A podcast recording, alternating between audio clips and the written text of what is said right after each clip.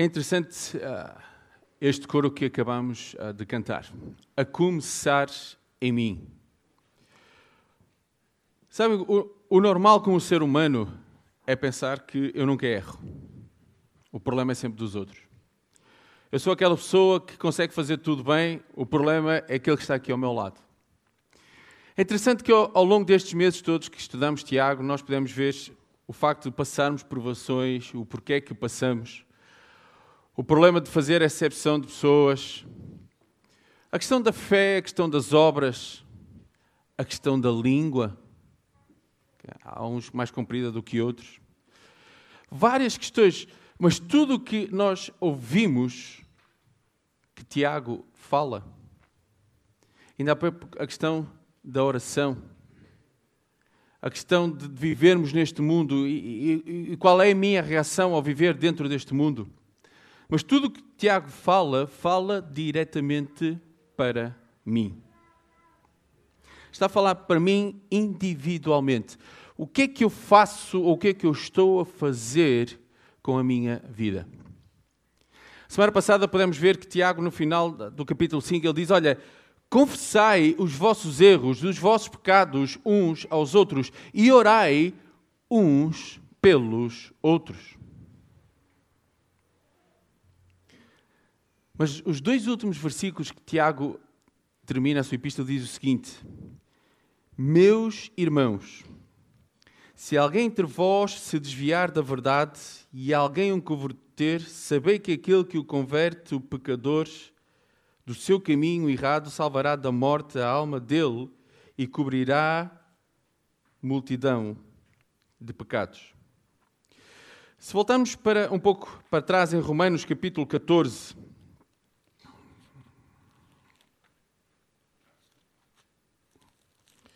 versículos 10 a 13, diz o seguinte: Não nos julguemos mais uns aos outros, pelo contrário, tomai o propósito de não pôr de estropeço ou escândalo a vosso irmão. Eu sei, estou persuadido no Senhor, de que nenhuma coisa é de si mesma impura, salvo para aquele que assim a considera, para esse é impura. Se por causa da comida o teu irmão te entristece, já não andas segundo o amor fraternal por causa da tua comida, não faças perecer aquele a favor de quem Cristo morreu. Não seja por vitupério o vosso bem, porque o reino de Deus não é comida nem bebida, mas justiça e paz e alegria no Espírito Santo.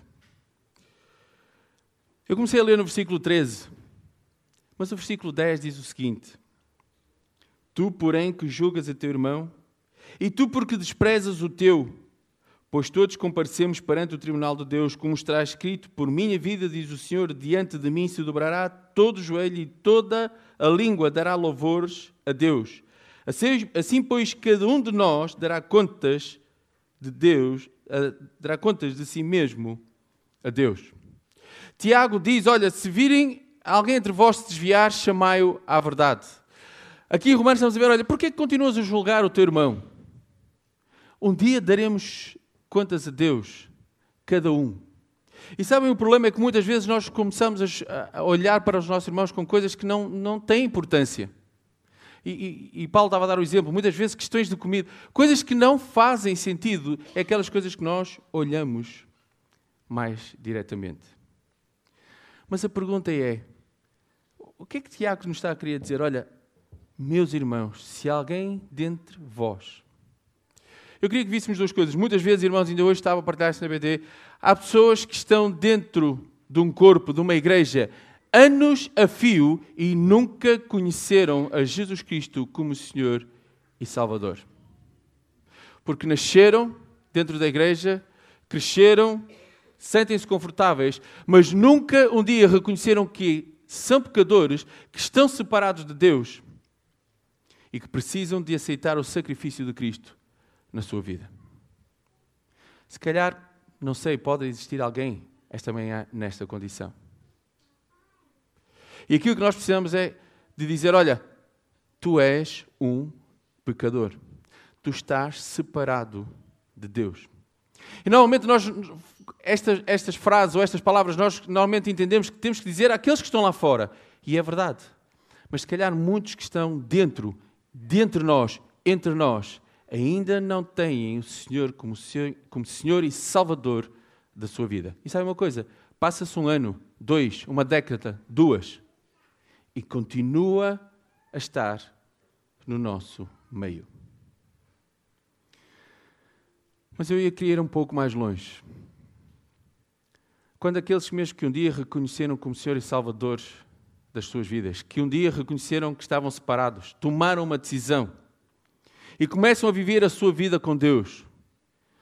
Mas à altura da sua vida, em que Deus começa a ficar em segundo, terceiro, quarto, quinto, sexto ou sétimo nos seus planos. E aquilo que Tiago nos está a chamar a atenção aqui é que nós precisamos de alertar essas pessoas. Mas aqui vem o problema. Lucas capítulo 6, um pouco mais atrás, no Evangelho Lucas 6, versículos 41 a 45. Eu peço a um irmão ou irmã que possa ler para nós. Lucas 6, 41 a 45.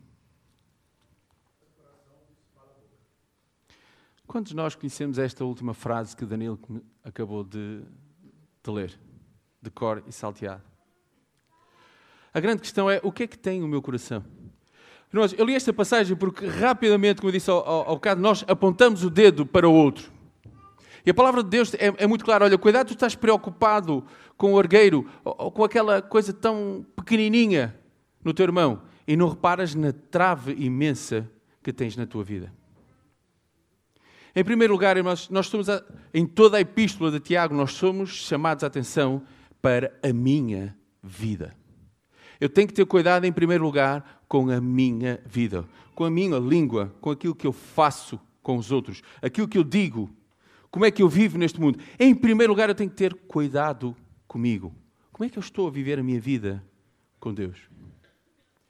E sim, se eu estiver a viver a minha vida de acordo com a vontade de Deus, aí eu estou preparado para poder ser uma ajuda ao meu irmão que, por uma razão ou outra, se esteja a desviar da verdade. Aí sim eu estou preparado para poder ser uma ajuda, porque se há algo de mal dentro de mim, eu não vou com esse mal poder ajudar o meu irmão. Agora, irmãos, eu na, na, no Facebook pus a história que eu me recordo de aprender na escola bíblica desde pequenino. Né? Aquele pastor que, tendo 100 ovelhas, que perde uma ovelha, vem para casa, para e diz assim: Eu já tenho 100, mais ovelha, menos ovelha, não faz mal. 99 ainda é muito, deixem-me descansar. E é melhor cuidar destas 99 do que se eu deixar estas 99 eu posso perder as 99 à procura de uma. É assim que relata a história? Mas antes do Senhor começar a relatar esta história, lembra-se o contexto? Em Lucas capítulo 15, versículos 1 e 2 diz: Aproximavam-se de Jesus todos os publicanos e pecadores para o ouvir. Reparem quem é que se aproximava: publicanos e pecadores. E murmuravam os fariseus e os escribas, dizendo: Este recebe pecadores e mais, come com eles. Como é que é possível ele fazer isso? Mas nós sabemos que o Senhor veio para dar vida àqueles que não tinham. O Senhor veio para aqueles que não o conheciam. Mas sabe uma coisa? E logo a seguir o Senhor dá o exemplo: olha, qual é o, pastor que, perdendo uma ovelha, não deixa as 99 seguras e vai atrás daquela ovelha e faz tudo para achar e depois deixar o que é que faz? Vem para casa novamente, com cuidado, mete. Não! ele chama os seus amigos e diz: Olha, alegrem-se comigo, porque eu, aquilo que estava perdido, eu encontrei. Alegrem-se, porque eu tinha perdido uma ovelha e a encontrei. Irmãos, conhecemos o resto da história. Mas a pergunta é: quantas vezes nós nos alegramos por irmãos que se têm desviado da verdade? E quanto mais e depois mais tarde eles voltam Quantas vezes realmente nós nos alegramos com isso? Ou será que a nossa reação é: deixa ver até a próxima que ele volta a cair? Hum, não vai demorar muito. Deixa-me estar atento porque isto é sol de pouca dura. Irmãos, quantas vezes nós nos alegramos? Ou mais ainda, quantas vezes eu estou preocupado com a vida do meu irmão ao meu lado? Sabem, esta semana a grande dificuldade que eu estava a ter era arranjar um título para a mensagem. Cuidar uns dos outros, ter cuidado, depois veio a, a, palavra à minha cabeça vigiar, mas o vigiar até parece que estamos ali, parece um segurança, não é? Alguém que está ali, oh, oh, falhou, estou aqui. Então eu estava a partilhar isto e alguém surgiu a palavra velar. Então o título que eu pus é Velar pelos outros. Mas é interessante ao ver o que é que o dicionário diz sobre a palavra velar. Eu não sei se vocês algum dia tiveram esse cuidado. Mas Velar diz o seguinte: estar de vigia, estar de guarda, e geralmente durante as horas habitualmente dadas ao sono. Normalmente quem é que faz isto? Quem é que está de vigia enquanto o outro dorme? As mamás e os papás. Principalmente quando os meninos e os bebés, ou meninos de 20 anos, não é? Como às vezes as mamás, os meninos e as meninas, estão doentes. Ou estão... O que é que é normal? A mãe está de vigia, o pai. E ao primeiro, ah, o que é que, todo mundo, o que é que faço? O que é que é? Ah, não, afinal foi só um suspiro. Isto é velar. É estar de vigia, principalmente quando o outro está a dormir. Isto é velar. Proteger não abandonar-se, interessar-se com vigilante zelo, passar a noite ou parte dela sem dormir, fazer um serão prolongado, estar sempre vigilante. E por aí fora. A questão de velar, irmãos, é a questão de que eu estou preocupado com alguém. Mesmo na altura em que a pessoa está a descansar, parece que a pessoa está ali a dormir, mas eu estou preocupado se ela está a dormir bem, se ela está, algo lhe falta. E a questão que eu tive que fazer, a pergunta ao estudar eh, estes dois versículos é: como é que eu estou a velar por cada um de vocês? Quando nós vemos que alguém se desvia da verdade, eu tenho este zelo, eu estou preocupado em trazer ao meu irmão Sabe, irmãos, a palavra de Deus é muito, muito clara. Romanos capítulo 8, versículo 13 diz: Porque se viverdes segundo a carne, morrereis, mas se pelo Espírito mortificardes as obras do corpo, vivereis. Se nós vivermos de acordo com a nossa carne, vai chegar uma altura, mais cedo ou mais tarde, nós iremos morrer. E sabemos que nós temos um prazo de validade, como eu costumo brincar. Mas Deus nos pode chamar mais cedo porque não estamos a viver de acordo com a Sua vontade. E a minha pergunta é: será que eu estou preocupado com a vossa vida o suficiente de eu perder horas do meu sono para que possa trazer-vos à verdade? Irmãos, e aqui deixem-me fazer uma ressalva. Não sou eu, ok, que vou perdoar qualquer pecado que seja que exista na vossa vida. Agora, eu posso ser usado por Deus para vos trazer de novo a que vocês possam compreender o quão separados estão de Deus e poderem confessar, como 1 João capítulo 1, 9, se confessarmos os nossos pecados, Ele é fiel e justo, nos perdoar os pecados e nos purificar de toda a injustiça. Só Deus faz isso. Só que eu posso ser usado para trazer alguém à verdade. Mas a, questão aqui, irmãos, mais longe é: estou eu a velar por vocês? E quando faço eu a pergunta eu, porque o que é que é normal pensar? Quando muitas pessoas leem este versículo 19 que diz, irmãos, se alguém entre vós se tem desviado da verdade, o que é que normalmente nós gostamos de pôr entre parênteses no final do versículo? Competência do pastor. Ponto final, parágrafo e siga a minha vida. Mas como é que começa o versículo? Alguém possa ler, por favor? Meus irmãos, já agora, obrigado, Ana, a tua versão. Timóteo, a tua versão o que é que diz? Meus irmãos. Elísio, a sua versão? Deve ser meus irmãos. Outra versão? Como? Meus irmãos. Não há nenhuma versão que diga pastores? A, todo, meus irmãos, isso inclui, in, inclui quem? Todos nós. Sabe que é tão fácil gente dizer, não, não, isto é da tarefa do pastor. O único que tem que chamar a atenção. Não, meus irmãos. Tiago está-se a referir a todos. Sabem porquê? Porque muitas vezes eu posso ter consciência de algo que está a passar e muitas vezes o pastor ainda não tem essa consciência. E eu que estou ali ao lado sei, sabem o que é que eu faço? Hum, quando depois o pastor tiver conhecimento, ele trata do assunto. Meus irmãos. Mas sabem uma coisa? Muitas vezes o que nós pensamos, ah, eu não, isso não acontece comigo. Aquilo que está a acontecer com fulano, eu vou pegar outra vez do exemplo, Timóteo. Timóteo, desculpa. Isso o Timóteo conduzisse em carta, a mim nunca me acontece. Não é? Primeiro porque eu já tirei a carta. E, e, e, tenho que confessar que, infelizmente, andei quase dois anos a conduzir sem carta, está bem? Por isso, Timóteo, eu estive lá primeiro. Andaram quase dois anos. A culpa foi dos meus pais que me deixaram. Não, estou a brincar. Mas é verdade. Que eu conduzi sem carta. Mas eu não, eu conduzi sem carta. Não, isso é só para o Timóteo Figueira, isso aqui o Timóteo Santos não. Mas é uma coisa, nós pensamos muitas vezes isso. E achamos que o que acontece aos outros nunca acontece conosco. Lembram-se do que é que Pedro disse ao Senhor?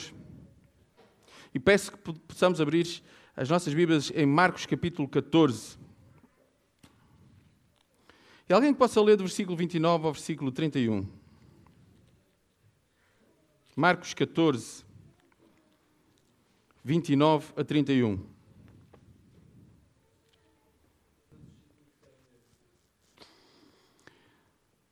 Pedro disse: Não há problema, Senhor, eu estou aqui. Há bom português para o que der e vier. Conta comigo. E o Senhor diz: Olha, antes que o galo cante, vais-me ligar três vezes. E, e o versículo diz: ainda com mais veemência, ainda com mais vigor, ainda com mais certeza, ele volta a afirmar: Olha, se for preciso morrer, eu vou ser o primeiro. Sabem quem foi o primeiro a fugir? Pedro. E sabe uma coisa? Muitas vezes nós estamos assim, eu comigo? Não. O que aconteceu com o Timóteo, com o António, com o Manuel, com o Joaquim, com... Ah, isso comigo nunca. E sabem, a questão é que muitas vezes nós somos os primeiros a cair. Por isso é que a palavra de Deus diz, olha, cuidado quando olhas para o teu irmão que está caído, para que tu não possas fazer o mesmo. Mas a pergunta é outra vez, o que é que eu estou a fazer com vocês? Sabem que eu posso estar a desprezar completamente a vossa vida. Olha, aquilo que vocês, como a palavra de Deus diz, cada um vai dar contas de si mesmo e vai por isso, aquilo que vocês fazem é da vossa conta, eu não tenho nada a ver com isso. Pura mentira, puro engano. Nós temos que zelar, nós temos que velar uns pelos outros. É interessante que depois de toda a epístola, de tudo aquilo que Tiago diz, ele termina com estes dois versículos. Olha, eu já vos falei da questão das provações.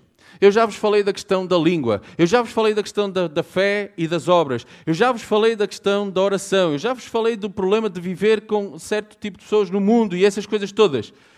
Mas no fim de tudo, ele termina: Meus irmãos,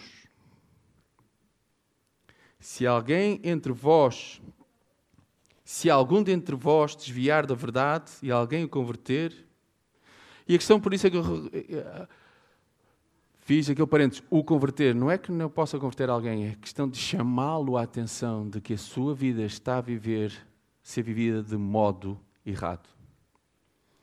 Mas em primeiro lugar, como eu disse, eu tenho que ter cuidado com a minha própria vida. Gálatas capítulo 6, versículo 1. Novamente, começa com a palavra irmãos. Se há algum homem chegar a ser surpreendido em alguma ofensa, vós que sois espirituais, encaminhai o tal com espírito de mansidão, olhando por ti mesmo, para que não sejas também tentado. Novamente, vós que sois espirituais, vós que viveis de maneira de acordo com o que Deus espera de ti. Por outras palavras, ser uma ajuda para o teu irmão e cuidado para que não faças o mesmo. É interessante que novamente a palavra irmãos não aparece ali pastores, aparece irmãos. E sabe, novamente, eu tenho que tomar consciência de que eu faço parte do corpo. E eu sou, é de mim exigido várias coisas como membro deste corpo. Imaginem se no nosso corpo, neste momento, o nosso coração dissesse assim: bem, como é o cérebro que dá todas as indicações, não é? Que diz o que é que tem que fazer, e quando eu estou aqui a gesticular, é o meu cérebro que acaba por dar todos os estímulos necessários. O coração resolve dizer o seguinte: bem, se é o cérebro, o cérebro que comanda agora que faça e que bombeie o sangue. Eu vou parar. Quanto tempo é que a gente aguentaria? Ou então, ao mesmo tempo que o coração resolveu fazer, os rins disseram a mesma coisa. Não é o cérebro que manda nisto tudo. Então ele que faça, a sua, que faça o meu papel. Sabe uma coisa? Nós sabemos que Cristo é a cabeça da igreja e muitas vezes dizemos: olha, nós não temos que dar contas a Deus um dia. Então, é da responsabilidade de cada um. Mas, quantas vezes nós ouvimos irmãos dizerem: Isso não é da tua conta, da minha vida sei eu. Sabe outra coisa? Completamente errado. O que é que nós lemos a semana passada? Versículo 16.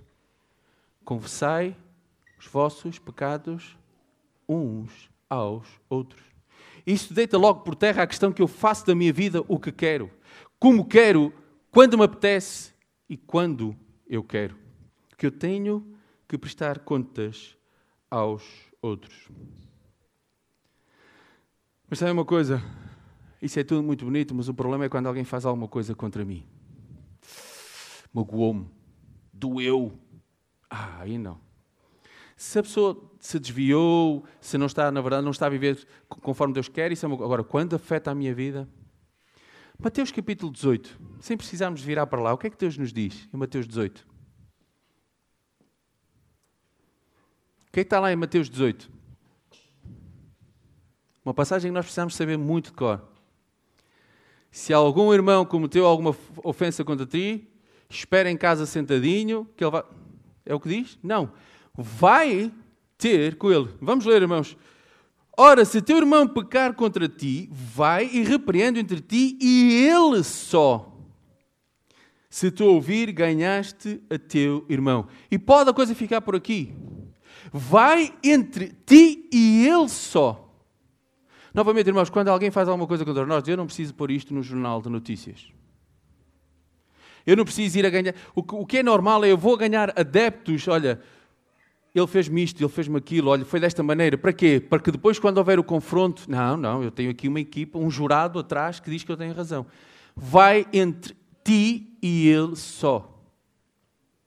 E se o assunto ficar resolvido, ganhaste teu irmão. Agora a questão é novamente: se eu velar por cada um de vocês e se um dia eu for ofendido por qualquer um de vocês, eu vou ter esta atitude de ir e falar com vocês, dizer: olha houve algo que aconteceu do qual eu ofendi. E se o irmão ou a irmã pedir perdão, está terminado ali. Mas se não pedir, depois há o resto que devemos fazer. Mas o primeiro, a, questão é que muitas vezes, nós, novamente, nós passamos isto tudo. Porque depois diz: E se não te ouvir, leva contigo ainda um ou dois, não um jurado de 12 ou de 20, para que pela boca de duas ou três testemunhas toda a palavra seja confirmada. E só aí, se não a escutar, então diz-o à igreja. E novamente nós passamos o passo 1 um e o passo 2 e vamos logo para o passo 3. É tudo transposto. Para que todo mundo saiba aquilo que foi feito. Sabe uma coisa? Qual é o pai ou a mãe que gosta de contar em público os problemas, os defeitos, as teimosias dos filhos? Eu ainda não vi até hoje nenhum pai dizer publicamente: o meu filho é um teimoso, faz isto, isto, isto, isto, para todo mundo saber. Um pai ou uma mãe que ama verdadeiramente o seu filho, zela. Sabem que outra palavra, da palavra, ah, outro uh, significado da palavra velar, sabem o que é? Cobrir. Nem sempre é preciso que todo mundo saiba. Por outras palavras, em Mateus capítulo 18, que está a dizer: Olha, se o teu irmão pecar contra ti, entre ti e ele, cobra essa situação e mais ninguém precisa ter conhecimento senão tu e o teu irmão. Cobrir. velar pelos outros.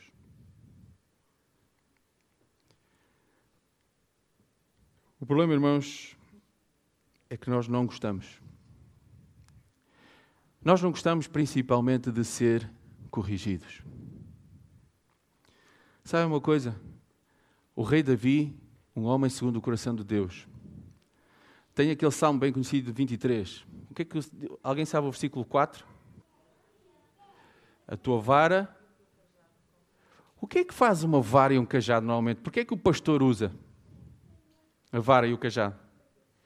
Para corrigir, proteger, chamar para o caminho. Sabem, Deus usou uma vara e um cajado muito duro com Davi. Quem foi usado para corrigir a vida de Davi? Natã. Natã chegou lá e apontou o dedo assim, direto. És tu o problema. Tu estás a pecar. Tu falhaste. Tu desviaste daquilo que era esperado. Nós, sabem o que é que poderia acontecer a alguém que chegasse perante um rei e dissesse estas palavras? Não é? Poderia já não sair dali vivo. Mas sabem, Davi reconheceu o seu pecado. Davi foi chamado à atenção. Deus usou o profeta para chamar Davi do seu pecado. Tua vara e o teu cajado me consolam. Nós, em Corinto, em 1 Coríntios capítulo 5, se puderem ler no versículo 1, o apóstolo Paulo está a dizer: Olha, há coisas, eu estou a ter conhecimento de coisas a nível de, de, de relações de fornicação que nem nos gentios eu ouço que isso acontece. E depois, ao longo de todo o capítulo, ele diz: Olha, tentar ganhar a mão, mas se ele chegar à conclusão, como, como está a acontecer, de que não se quer arrepender, então ponham-no fora. Mas antes disso, tenta ganhar o teu irmão. O problema é que não muitas vezes nós, eh, quando lemos o capítulo 5 de 1 Coríntios, nós passamos do versículo 1 diretamente para o versículo 13. Pecou, condenado. Falhou, não tem hipótese. Desviado, uma cruz em cima. Agora paremos para pensar. Se cada vez que eu errar, Deus fizer o mesmo comigo, o que é feito de mim? Quantas vezes Deus teve que me perdoar por aquilo que eu fiz errado? Vez após vez. Aquela velha pergunta: quantas vezes eu preciso de perdoar o meu irmão? E logo, humanos como somos, começamos logo a contar: ah, uma, mão, uma mão cheia, pronto, mais um bocadinho, não é? Todas as verdes vezes que sejam necessárias. Mas sabe o que é que torna mais fácil eu perdoar o meu irmão? Se quando isso acontecer eu já estiver a velar por ele. Irmãos, é interessante o que é que Deus nos instrui uns aos outros. Porque a pergunta que eu poderia fazer, por que é que eu tenho que me envolver?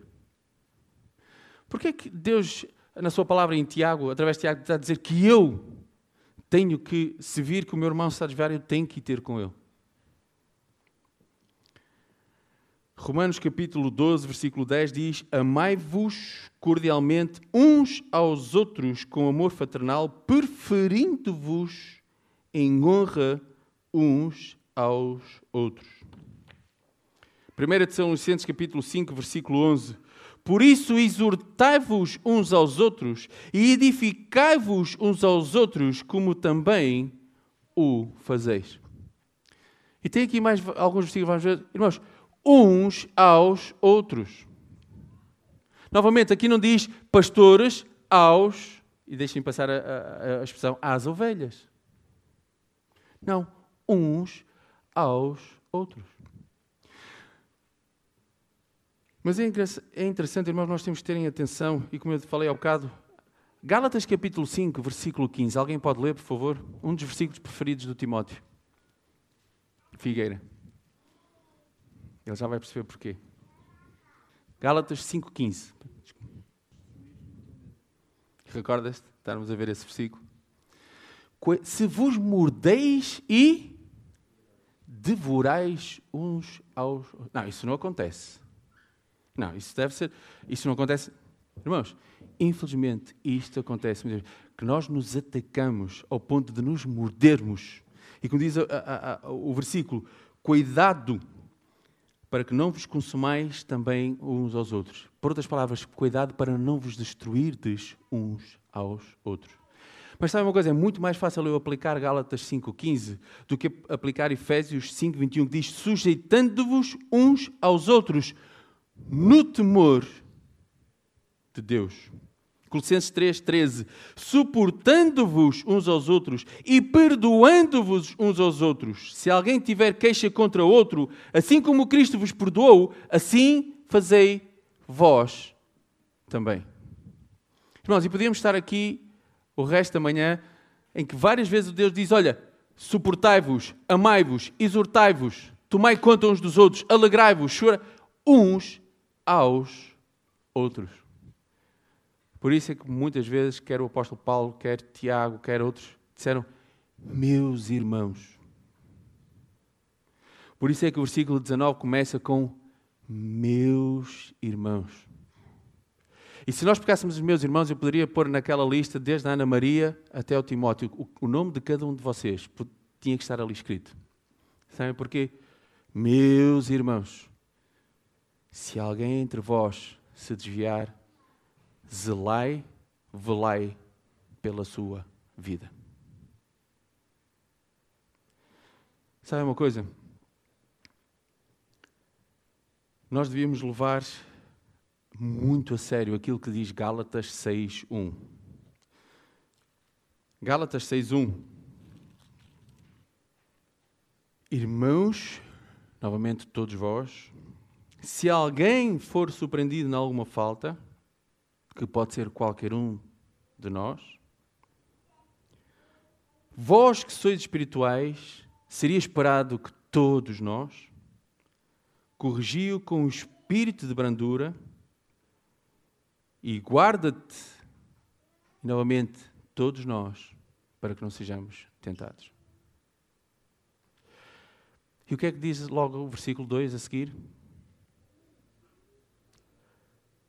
Levai as cargas uns dos outros. Para Levai as cargas uns dos outros e assim cumprireis a lei de Cristo. Porque se alguém julga ser alguma coisa, não sendo nada a si mesmo, se engana. Incrível como de repente o Senhor diz: Olha, vós que sois espirituais, ajudai os outros. Mas ele chama, olha, mas se alguém pensa que é alguma coisa e que realmente não é nada, só se engana a quem? É ele mesmo. Porque ao nosso Deus nós nos enganamos. Aos outros podemos tentar enganar. Mas eu sei o que sou. Eu sei se estou a ser honesto ou não. Eu sei se estou a ser verdadeiro ou não. E quando eu penso que sou alguma coisa, realmente eu não passo de nada. Sabem porquê? Porque vez após vez a palavra de Deus nos diz que tudo aquilo que nós tomos, que temos e que somos e que devemos ser, devemos sê-lo em Cristo. Não no Timóteo Santos, não no Manel, no Joaquim, não em cada um de nós. Nós nos esquecemos que aquilo que devemos ser, devemos ser em Cristo. Por isso é que o apóstolo Paulo diz: Já não sou eu quem vivo, mas Cristo vive em mim. Ele reconhecia que se fosse por vontade do apóstolo Paulo, Hum, havia muita coisa que não acontecia conforme está descrito na palavra de Deus. Porquê? Nós conhecíamos o apóstolo Paulo, o seu temperamento, a sua. Mas sabe uma coisa? Mas ele deixava-se conduzir por Cristo. Por isso é que ele afirmou: Já não sou eu quem vive, mas Cristo vive em mim. Irmãos, eu tenho que ter cuidado com a minha vida, em primeiro lugar. Para quê? Para que em qualquer altura, se algum de vocês precisar, eu esteja disposto a ajudar-vos. Eu esteja disposto a velar por vocês. Mas sabe uma coisa? O mesmo é esperado de vocês para comigo. Que vocês estejam dispostos a velar pela minha vida. pela vida de cada um que está aqui, pela vida deste corpo. Hebreus capítulo 12, versículo 1 diz: Portanto, convém-nos intentar com mais diligência para as coisas que já temos ouvido, para que em tempo algum nos desviemos delas. A palavra de Deus nos diz, vez após vez: Olha, Timóteo, a tua vida tem que ser desta maneira. Olha, Timóteo, Santos, está bem? Vamos começar aqui ao Figueira. Olha, vive desta e desta, desta maneira. Olha, é esperado de ti, como irmão, que tu, para com os teus irmãos, sejas desta e desta e desta maneira. E aqui nós estamos alertados que convém atentar com mais diligência. Eu tenho que estar atento, eu tenho que compreender de uma vez por todas aquilo que é esperado de mim. Porque a minha vida não me pertence e eu faço parte de um corpo do qual eu sou membro e do qual vocês também membros são desse mesmo corpo. Romanos capítulo 12, o versículo que eu partilhei no Facebook. Romanos capítulo 12. Vamos ler versículo 4 porque diz: Porque assim como num só corpo temos muitos membros, mas nem todos os membros têm a mesma função. Versículo 5. Assim também nós, conquanto muitos, somos um só corpo em Cristo e membros uns dos outros. Mas eu queria que nós retivéssemos exatamente esta última frase deste versículo. Membros uns dos outros. Somos muitos mas isto, existe um só corpo em Cristo e somos membros uns dos outros. Sabem quando muitas vezes algo de errado está no nosso corpo, quando algum membro do nosso corpo não está a trabalhar da maneira que é esperado, o que é que faz o resto do corpo? Combate. Se há alguma infecção, o resto, o resto dos membros, há, há células e tudo que vão tentar combater para quê? Para tentar salvar aquele membro para que ele volte a funcionar da maneira correta e da maneira que é esperada. Para quê? Para que todo o corpo funcione da maneira correta e não sofra. Da mesma maneira que o nosso corpo funciona dessa maneira, desta maneira, é isso que é esperado de mim e de ti. Velarmos uns pelos outros. Não que eu seja mais do que qualquer um de vocês, ou vice-versa, mas porque é aquilo que Deus exige. Velarmos uns pelos outros, cuidarmos uns dos outros, amarmos uns dos outros, sujeitar-nos uns aos outros, suportar-nos uns aos outros, alegarmos uns aos outros, chorar uns com os outros e por aí fora. Porquê? Porque apesar de sermos muitos, existe um só corpo em Cristo e somos todos membros uns dos outros. Que Deus nos abençoe.